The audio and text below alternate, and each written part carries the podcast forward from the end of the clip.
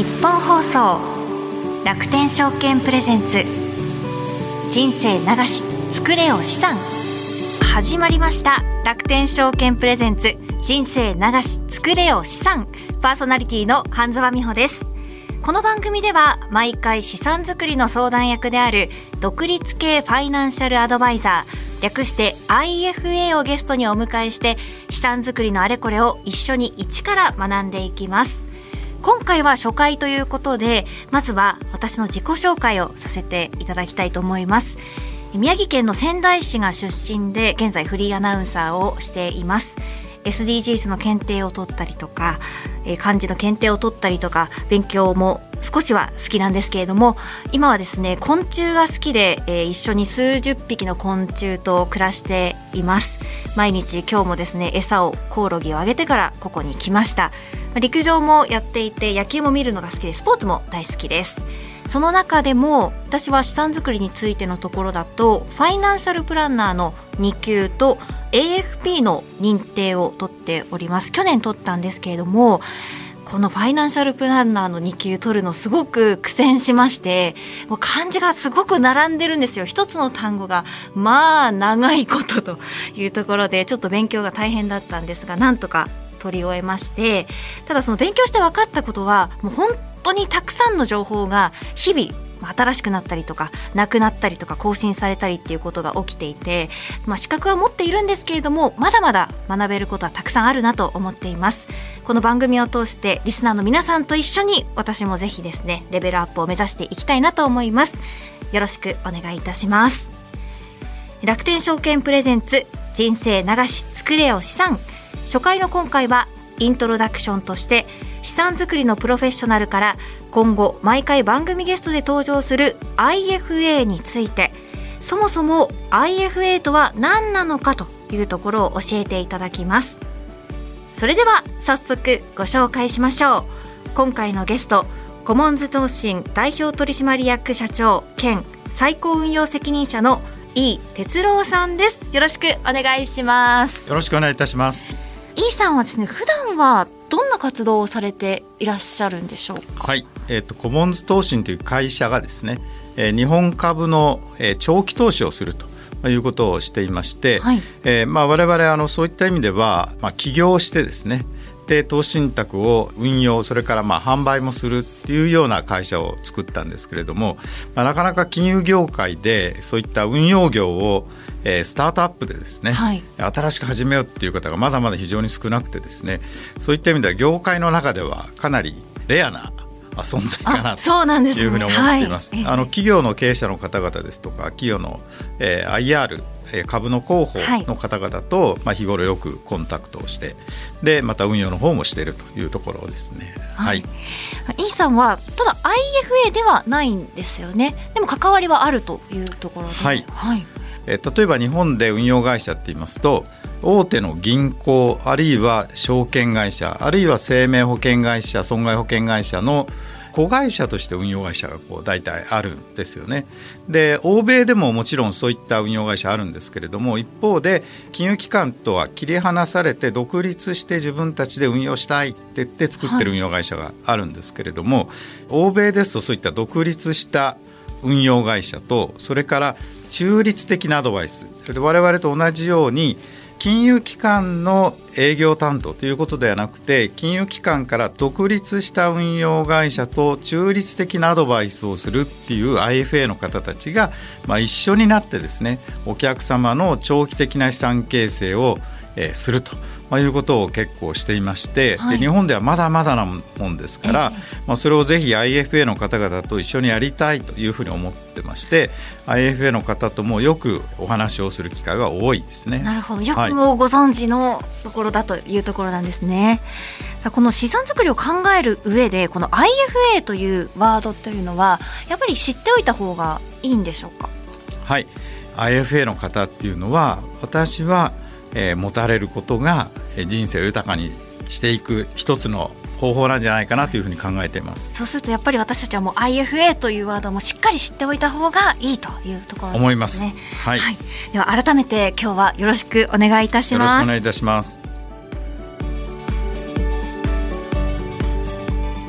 楽天証券プレゼンツ人生流し作れよ資産。この番組は楽天証券がお送りします早速今日のテーマに参りましょう。今日のテーマはそもそも IFA って何？ちなみに私は IFA というのは聞いたことはあるんですがじゃあどうやって相談したらいいのかとかそういった具体的なところは分かっていなくてですね E さんの肌感覚的にはこの IFA という言葉存在というのはどれぐらい知られていると思いますか？えっ、とですねまだあの知る人ぞ知るっていうところが多いかなという感じはしますね。ああそうなんですね、はい、なるほど。この、まあ、資産作りのことというのはもう IFA のことを含めて、まあ、意外とこう身近でこう意見を交換する機会もないなというところがあるんですけれども知っている人がまだ少ないという感覚ですか、はいそうですね。あの例えば大手の金融機関さんですと、まあ、歴史もありますので、まあ、多くの人がああの金融機関なら知ってるということあると思いますけれども IFA の皆さんはそういった金融機関に属さずにある意味でお客様に寄り添うということなのでどちらかというと口コミでこう日本全国じわじわと広がってきてる。なるほど。という今状況かなと思います、はい、そのあたりがですね実際どうなのかというところで IFA 世間では一体どのくらい認知されているのか街のリアルな声を調査してきました。23歳で事務職やってます。資産運用は何も今やってないです。始めたいとは思ってますしっかり調べてからやりたいなと思っててまだ何も知識がないので始めてないっていう状態です。39歳音楽関係です。積立 NISA とちょっと積立投資信託です。FP の勉強をした時に、まあ、ちょっと自分でもやってみようかなと思ったのがきっかけで。年齢は60歳で職業は銀行員です。投資信託証券外貨建て外貨預金。57歳会社員です。老後の資金に何か役に立つようなことがあればやってみたいですけどちょっとあまりいや新ニーサを知らないです。うんなんかやっぱり普段の仕事が忙しすぎてやっといた方がいいんじゃないかなと思うんだけども実務的にそういったものを調べたりっていうなかなか気が起きないっていうのが現実かなと思います。51はい。主婦です。はい何も債務やってないんですけど。はい。あそうですね。でも始めたい興味がないこともないんですけど本当によく知らなくて投資信託も言葉だけですよね。はい。NISA とか、はい、勉強する機会があればと思ってるんですけど全然わからないです、はい、50です。会社員です。株式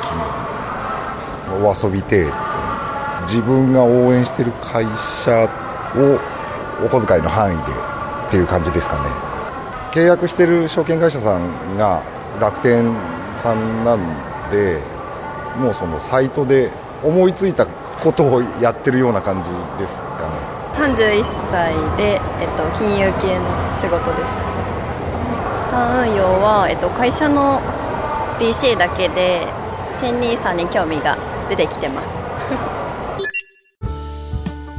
ちらは有楽町でランダムに調査した声、まあ、世間の声となりますけれども、まあ、聞いていると運用している人もいれば、まあ、興味はあるんだけれどもなかなか踏み出せないというような声もありましたよね。イーさんどう受け止めました？はい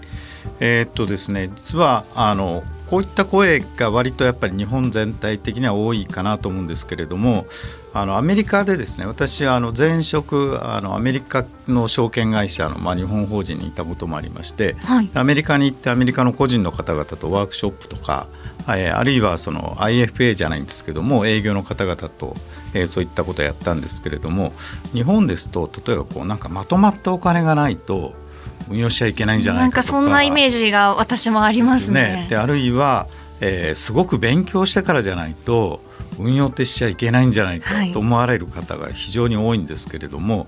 アメリカはですね実はまとまったお金を作るために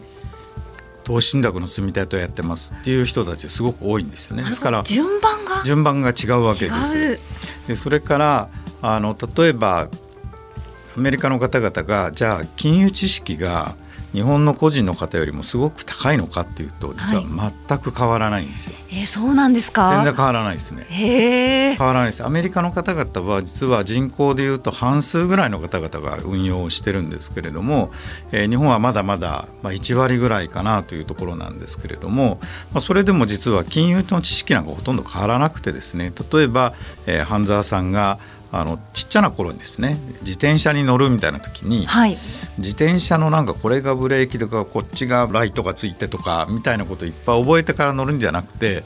とりあえず乗ってみてで補助輪をこう外してとかってこうなるじゃないですか。そうですね。やってみてからどうしていくか。そうなんですよね。ですからアメリカの人たちと話をしてると詳しくはないんですけど慣れてるのはやっぱり日本人よりも慣れてるんですよね。なるほどそういうところはですね。やっぱり非常にこう違いがあって、はい、ですから本当にあの日本人も簡単にですねお金ができてからじゃなくてお金をまとまったお金を作るために運用を始めるとか勉強してからっていうことじゃなくて、はい、勉強もしながらもう少しですね肩の力抜いてまず始めてみると、まあ、いうことが大事じゃないかなと思っています。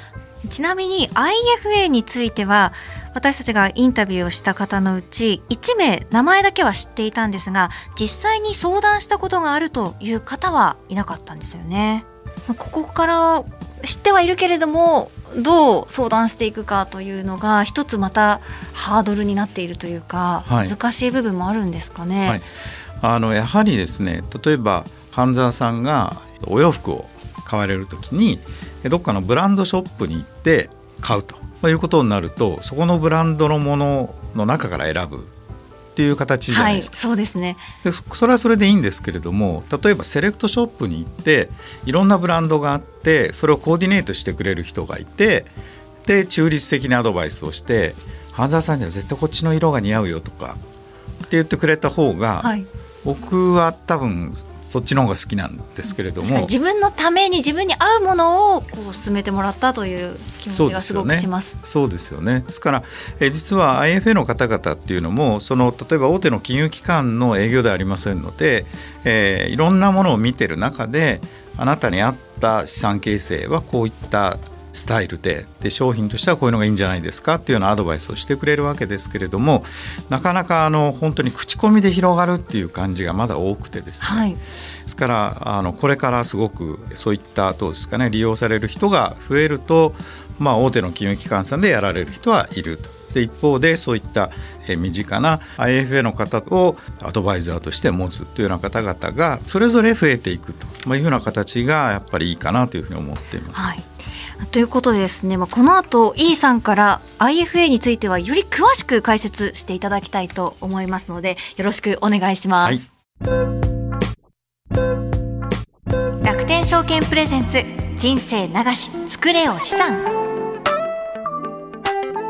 改めましてここからは資産作りのプロフェッショナルであるコモンズ投信代表取締役社長兼最高運用責任者の井哲郎さんに IFA とは一体どんなものなのか詳しく教えていただきます。改めて E さんよろしくお願いします。よろしくお願いいたします。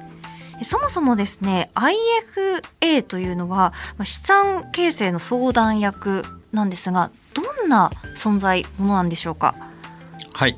えーと通常はですね金融のサービスということになりますと、えー、例えば銀行さんとかあるいは証券会社さんとかあるいは保険会社さんの方々に、えー、それぞれお話を聞いてでサービスを受けるという形だと思うんですけれども IFA の方っていうのは金融機関に属さないんですよね。インディペンデント・ファイナンシャル・アドバイザーということなので、えー、独立したファイナンシャル・アドバイザーですからあのある意味ではこうお客様に寄り添ってえー、商品を、まあ、セレクトしてくれるアドバイスをしてくれるということなんですよね。具体的にはどんな相談ができるんですか、はい、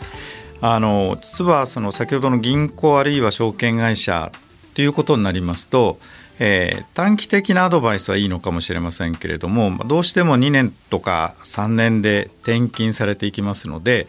えー、例えば長期での資産形成の相談をするとかですね。あるいは家族全体のライフプランを相談するとか。あるいはえー、2代とか3代にわたってお付き合いをするっていうことはなかなか実はできないと思うんですけれども、はい、まあ、転勤もない IFA の方々と本当にいい関係ができると、えー、今お話したように、まあ、長期での20年とか30年の資産形成とか。あるいはライフプランニングとか家族全体にとかあるいはその次の世代次の世代といったようなところまでですね実は、えー、イメージをこう作っていくというようなことができますので長期でのやっぱり関係を作って、えー、自分の人生に使うお金をどうやって、はい、えー、生み出していくのかという相談ということではですね実は欧米では本当に認知されているとそうなんです、ね、かなと思います。そこがまあ金融機関とか証券会社の窓口にいる相談員の方とは違う部分なんですか？そうですね。えただあの実際にこういわゆる資格としてはですねあの銀行証券会社にいらっしゃる営業の方と同じ資格は皆さん持たれてますのであのそこは安心して、えー、いいかなというふうにも思います。アメリカですとあのお医者様とか弁護士とかそれから、えー、マネーアドバイザーですね。を、えー、自分の生活の中に、えー、この3つはもっととい。うのが人生を豊かにするというふうに言われてるんですけど、えー、そういった意味では本当に転勤のないかかりつけのお金のお医者様という存在を IFA の方に、はい、えー、期待をすると。まあ、いうような形が、えー、もっと日本で広がったらいいなというふうに思う。心強い存在ですねすごく。そうですね。はい、はい今ですね相談している人というのは結構いるんですか？どんな方が相談しているんでしょう？はい。えーとですね、これは実はほとんど私の見てる範囲でいきますと、はい、口コミで広がってるっていうのが多いと思うんですよね。あの大手の金融機関さんは、えー、宣伝広告費もいっぱいあって CM もたくさん売ってということなんですけれども IFA の方々においてはこんなにあの寄り添ってくれるんだったらじゃあ親戚を紹介するとか友人を紹介するとかっていうような形でこうじわじわじわじわとこうそうやって広がりがこう増えて。で広がってるっていう感じがあると思います。えー、そうなんですね、はい、この IFA はいいことたくさんあると思うんですけれども、はい、まあ、ぶっちゃけたところデメリットっていうのは何かないんですか、はいデメリットっていう感じとはちょっと違うかなと思うんですけれどもやっぱりあの長くお付き合いをするっていうことでいうと自分に合った、えー、相性みたいなやつあるんですよね。なるほど。人と人の相性ですそうですね。例えばあの少し推しが強い方の方が自分が意思決定ができる。あるいは、えー、全くそういったですね、えー、何もこう進めてくれないのかっていうぐらいのある意味ではもう全くそういった推しがないでも相談には全部こう戻ってくれるっていう人が自分に合ってるとかですね。あるいは年代が近い人を選ぶとかあみたいなこともあったり、えー、するんじゃないかなと思うんですけれども。そうするとこうどんな人を選んだらいいんでしょうか？ポイントはありますか？えーとですね、IFA の方もあのもちろん1人でされてるっていうケースもあったりすると思いますけれども、まあ、大体がその会社を作ってですねでそこに、まあ、多いと数十名あるいは数百名っていうような会社もありますので、えー、何人かの方とやっぱりお話を聞くとかあるいはそこが主催されてるセミナーに参加してみてあこの人だったら相談ができるかなというような形で自分あるいはご家族にとってやっぱり相性の合う方を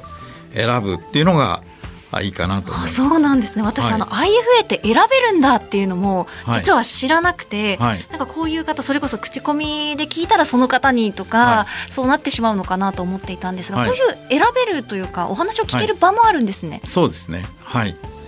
すでに独学で資産形成に取り組んでいる方とかさまざ、まなこれから始める方いろんな方いらっしゃると思うんですけれども、まず IFA に相談してみたい場合っていうのはどうしたらいいんでしょうか？はいあの通常ですね例えば今非常にこう20代30代の方が例えば楽天証券さんを通じて、NISA 制度を使ってですね投資信託の積み立てを始めましたという方が今すごい勢いで増えてるんですけどもとはいええ例えば、え、株式市場とかっていきますと大きく変動があるとか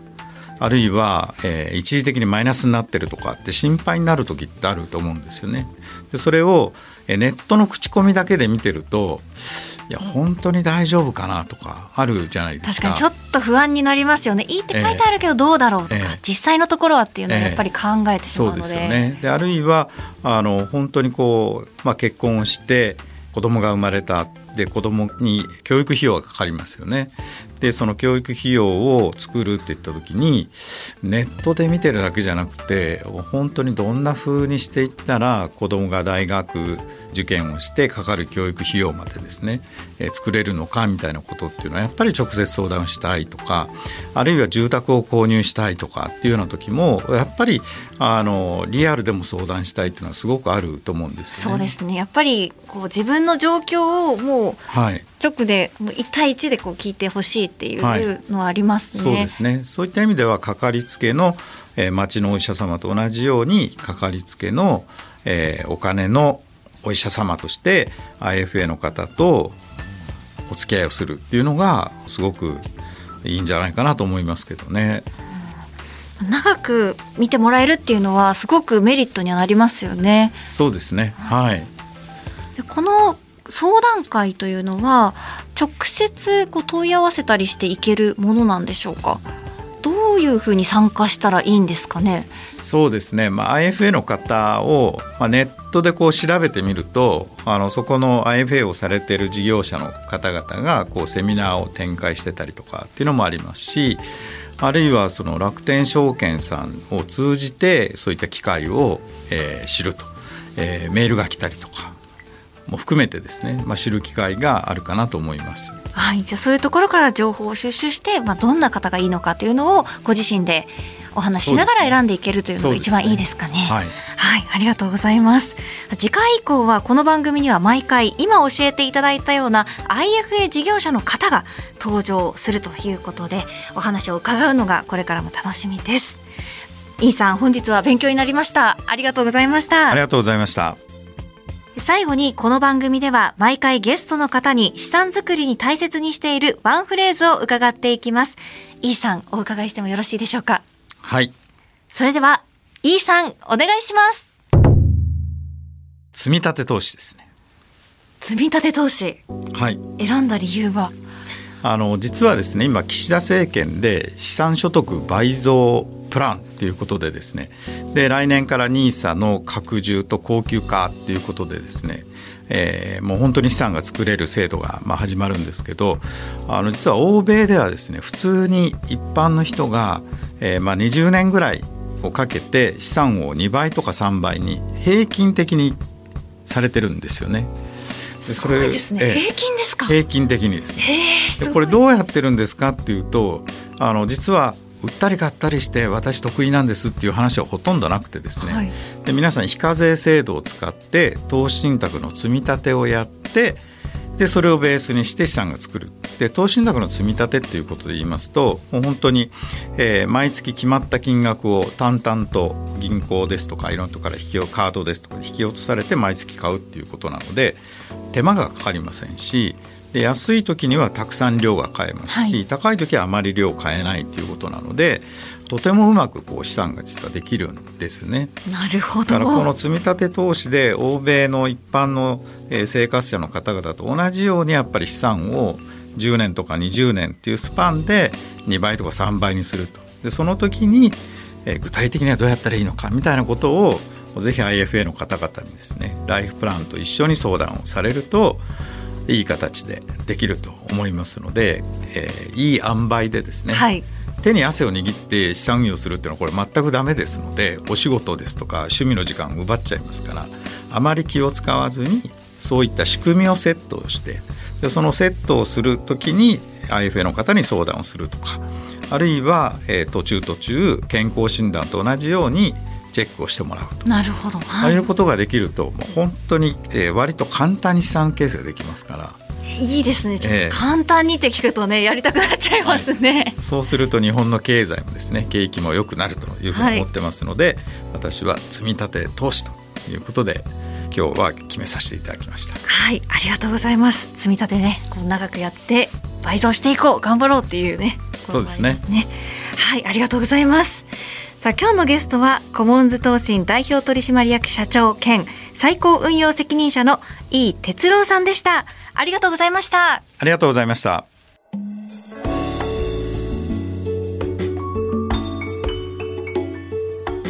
さてここからは楽天証券インフォメーションのコーナーです。このコーナーでは毎回楽天証券からの耳寄り情報をお届けします。担当するのはこの方楽天証券 IFA 事業部の平田理沙さんです。平田さんこんにちは。こんにちは。よろしくお願いしよます。ろしくお願いします。社員さん自ら出演してくださる。そして情報を届けてくださるんですよね。そうなんです。これから毎回出演しますので。はい。よろしくお願いします。しみにしています。はい、ということで初回の今日はですねこれからコーナーを担当する平田さんの人となりを知るべくこんな企画を用意しました一問一答楽天証券インフォメーション平田さんってどんな人？そのまんまなんですが、はい、どんな方なのかというのがね、皆さんリスナーの方も気になっていると思いますので、平田さんにその人となりを知れるような質問をバンバンこちらから投げかけていきますので、平田さんは一問一答でお答えください。はいわかりましたよろしくお願いしお願います。しそれでは早速参りましょう。スタート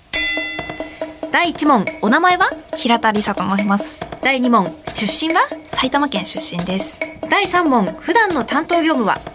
基本的には IFA さんのサポートをしながら、まあ、IFA ビジネスを一緒に大きくしていくような仕事をしております。第4問、入社何年目？3年目になりました。第5問、学生時代の部活は？フェンシングやっておりました第6問、好きなラジオ番組は？そうですね。前はあの平手友梨奈さんの「こちぼし」を聞いていたんですけれども、まあ、今は古谷さんの「軽トラックス」とかもよく聞きます。第7問、番組出演するとなった時、どう思った？いや最初はもう驚きました。でもやっぱり今はワクワクしつつ少し緊張もしております。第8問、個人的に最近注目していることは？やっぱりここは新ニーサですね。最後の質問です。このコーナーで挑戦したいことは？アドバイザーに相談できて、まあ、アドバイザーと一緒に資産運用できるっていうところも楽天証券にはあるんだっていうところをあの皆様にあの魅力を伝えていければなというふうに思っております。はい、一気にわーッとかせていただきましたが、お仕事では注目していることは新ニーサということなんですけれども、プライベートでも最近注目していることは何かありますか？まあ観葉植物を育てるのも好きで観葉植物？そうですね、はい。お花も含めなんですけど植物結構好きです。家にはじゃあいっぱいあるんですか、いっぱいあります。あそうなんですね。そして学生時代の部活ちょっと戻りましたがフェンシング。はいをやっていたんですか、はい。え何年ぐらいやっていたんでしょうか？年数で言えば3年なんですけれどもあの皆さんそのような形で結構あのリアクションいただけて。いやそうですよね。私びっくりしてえ、はい。どうしてやろうと思ったんですか？やっぱあのかっこいいところはあるじゃないですか。かっこいいですジャンヌ・ダルクのような。はい、かっこいいですね。それ3年間やられてたとい。うところなんですね。いや素晴らしいですね。なんかこう平田さんのことを少し人となり知れたような気がします。ありがとうございまこちらこすそありがとうございます、はい、毎回一緒にですねコーナーを進めていただけるということで、はい。改めてこれからよろしくはいどうぞよろしくお願いいたします。楽天証券 IFA 事業部の平田理沙さんでした。ありがとうございました。ありがとうございました楽天証券プレゼンツ人生流し作れよ資産。この番組は楽天証券がお送りしました。日本放送楽天証券プレゼンツ人生流し作れよ資産。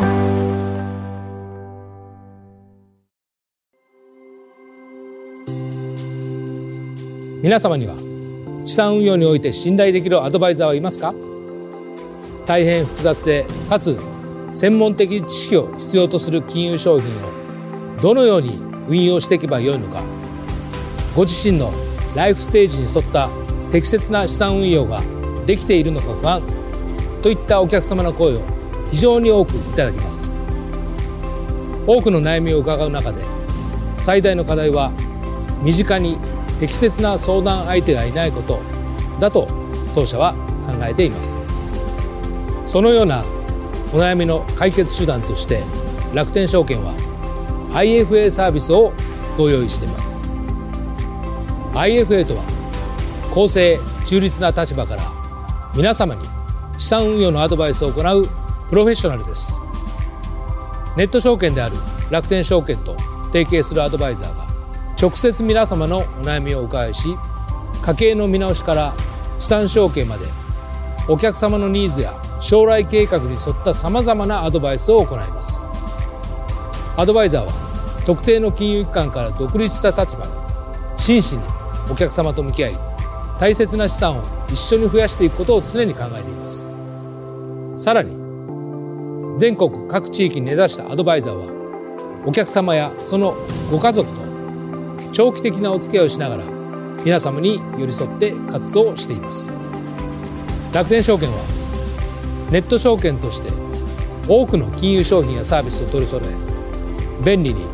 低コストで金融商品を運用いただけるプラットフォームを提供しています。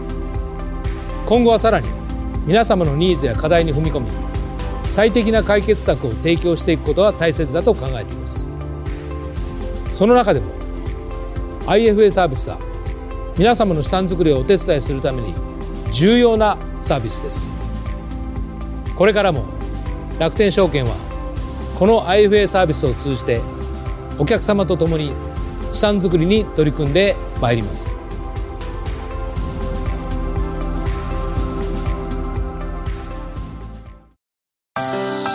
日本放送楽天証券プレゼンツ人生流し作れよ資産。早いものでエンディングの時間です。今日は初回でしたが、まあ、IFA がどんなものなのかどんなことが相談できるのかということが皆さんにも知っていただけたんじゃないかなと思います。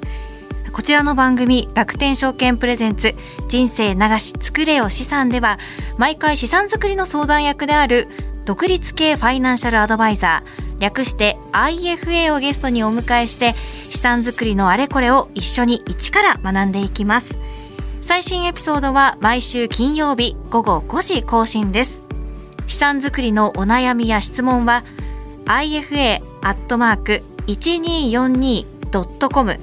ifa.1242.com こちらからお待ちしています。ちなみに次回はですね新 NISA についてということなので新 NISA について気になることそれ以外でも大丈夫です。何でもぜひ気になることを送っていただけたらと思います。次回からはいよいよ独立系ファイナンシャルアドバイザー略して IFA の方がスタジオにいらっしゃいます。実際にいらっしゃるということで私も気になるところどんどんより深く詳しく聞いていけたらなと思っています。皆さんもぜひ楽しみにしていてください。楽天証券プレゼンツ人生流し作れよ資産。お相手は半沢美穂でした。ありがとうございました。